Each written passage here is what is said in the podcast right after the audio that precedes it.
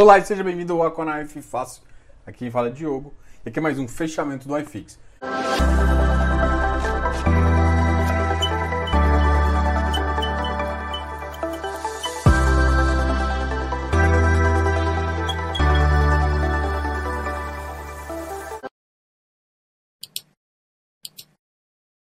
E hoje o fechamento tem muitas novidades e uma delas é justamente a primeira pós-eleição do Pinten.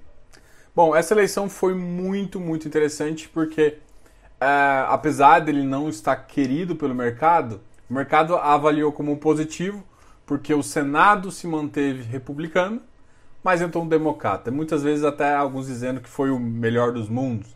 Enfim, a grande questão é o seguinte: o mercado externo realmente cresceu, as bolsas externas tiveram um resultado muito positivo. Em compensação, a nossa também teve um resultado positivo e ela sobe 2,6, atingindo uma alta bem expressiva que há muito tempo ela não, que a gente não via ela. Então, hoje a bolsa atingiu 103 mil pontos, 103,515, com uma alta de 2,57. Realmente a gente atingiu um, o mercado bem alto. Teve ações, por exemplo, da Gol que subiu 20,17%. Hoje saiu também o resultado do Hectare. O Hectare anunciou o seu dividendo e, como de praxe, também anunciou a conversão. E a data da conversão é dia 11, tá ok? Então fique esperto que todo mundo terá dia 11. E se eu não me engano, no dia 16, que é inclusive o dia que cai o dividendo, você uh, é o último dia com para você participar dessa oferta. Beleza? Então fique esperto se você quiser comprar, quiser fazer alguma coisa, tem que ficar ligado nessas datas. Então a conversão já vai acontecer. Muita gente veio me perguntando. Eu tinha comentado com a maioria das pessoas que uh, provavelmente isso aconteceria mais ou menos nessa data mesmo e aconteceu como eu tinha pensado. Nem sempre acontece, tá? Estou falando que foi uma coincidência aí. Normalmente a, a, a Hectare faz isso. Um outro detalhe muito, muito, muito importante é que amanhã teremos uma live com o Leonardo Nascimento da Urca Capital, para a gente falar do URPR 11, o Urca Prime. E o Urca Prime é um ativo que, por exemplo, pagou um maior yield, dividend yield que eu já vi, um yield de 3%. Então é interessante, é um ativo que está 100% alocado GPM e é 100% em loteamento. Então vale a pena muito participar dessa conversa para a gente entender melhor também como que funciona o time de gestão e com, e com vocês conhecerem um pouquinho da Urca lá, tá ok? Então amanhã às 19 horas vai ter essa live. E essa vai ser a, a única live da semana. Normalmente agora a gente vai fazer uma live com gestores e vocês vão ter uma live comigo aqui no canal, tá ok? Live de quarta-feira é comigo. E na quinta-feira, normalmente tinha live com gestores, mas excepcionalmente essa semana a gente vai ter exclusivamente uma live só e vai ser na terça-feira. Tá ok? Então a gente volta a conversar disso na próxima semana. E um outro detalhe também muito importante em relação às notícias foi do Rect 11. O Rect 11 sim parece que já começou a fazer os contratos com a Vivo, mas a Vivo é mais o a Sotrec vai alugar apenas 49% do ativo na, na Barra da Tijuca. É claro que o comprador, o vendedor ainda tem que pagar um RMG mais de 30 meses, não exatamente dado 30 meses, é a partir de, da compra. Isso mostra um pouquinho do que a gente já tinha comentado, que é o, exatamente a perda uh, de ABL que a gente tinha imaginado que aconteceria. A Vivo fechou, era de se esperar também, mas ela diminuiu a área que ela queria ficar. E muito provavelmente também vai diminuir o cap rate. Nessas duas contas, a gente imagina que o, o ativo deve voltar, deve pagar nominalmente uma faixa aí de 0,42.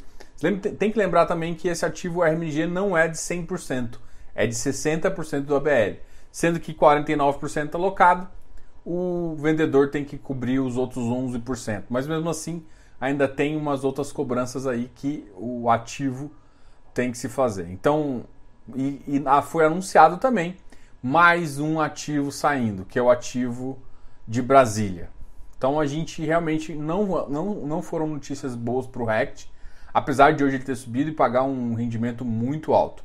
Mas isso não é bom para ele isso vai fazer provavelmente com que ele comece a perder valor, tá ok? Então a vacância dele está cada vez mais alta.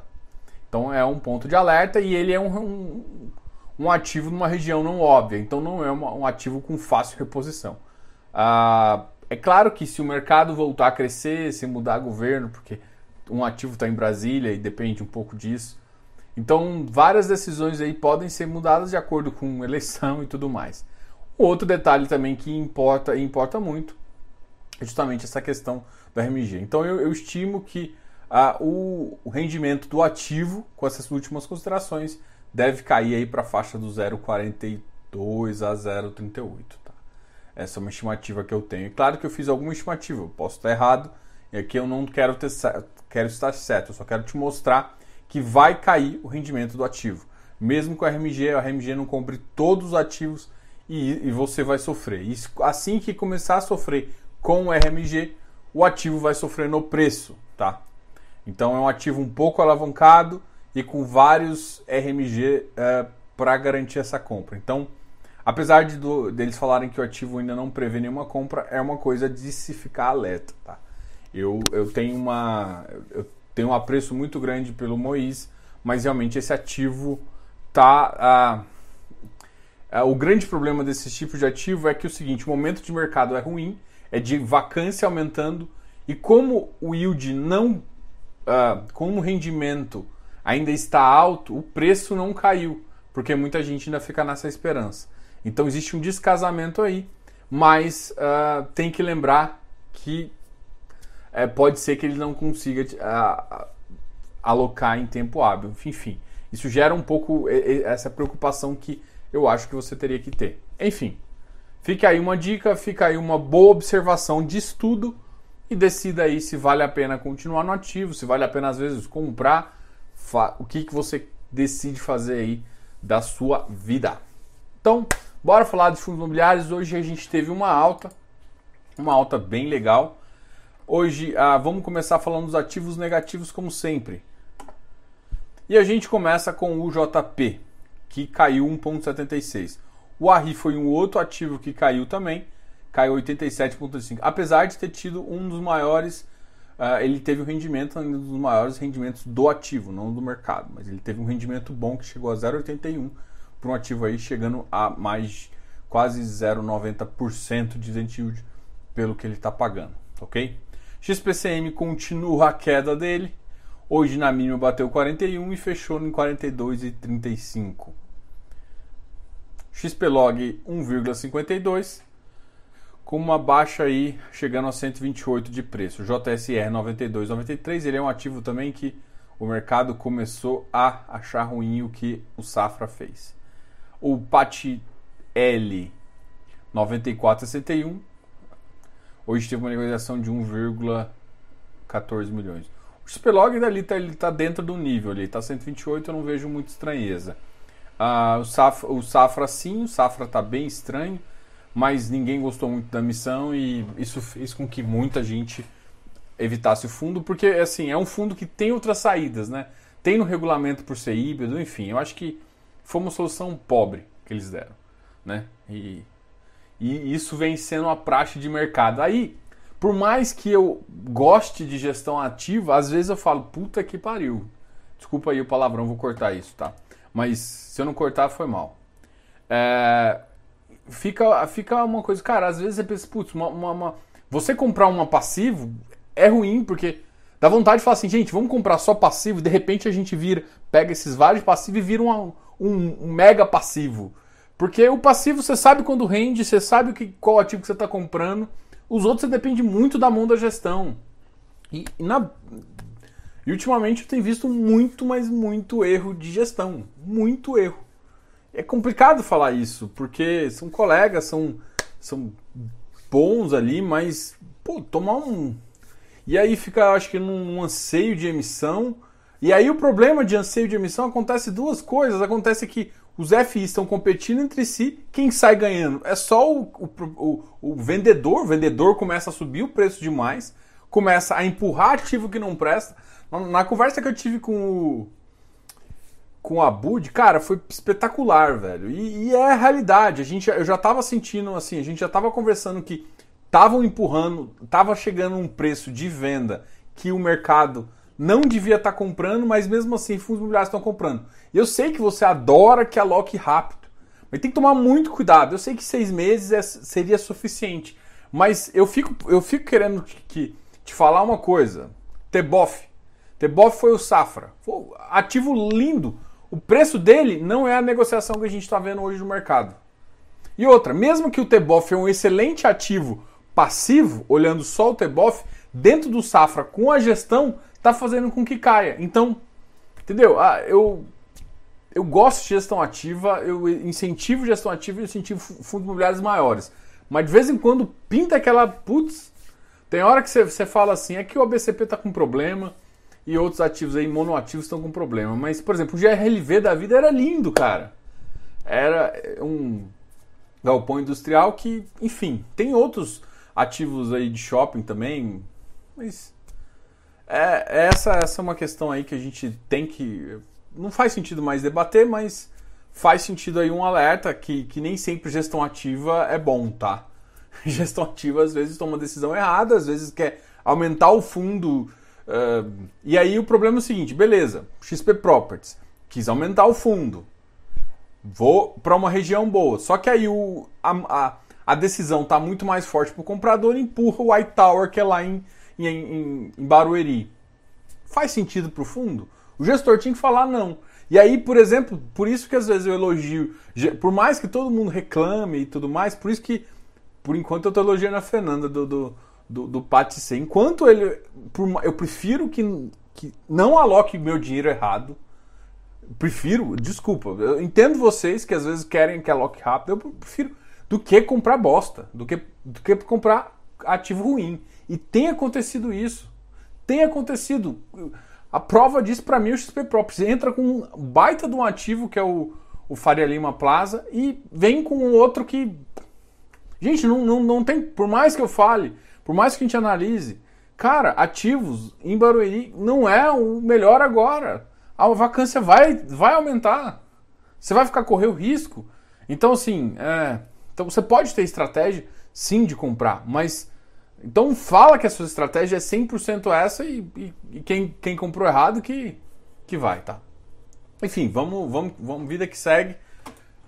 Tava falando aqui do PVBI. PVBI é um ativo de 99,10. Ele ainda tem um parte de caixa para alocar. A gente conversou com, com a Bud aí na terça, na quinta-feira. KNCR 89.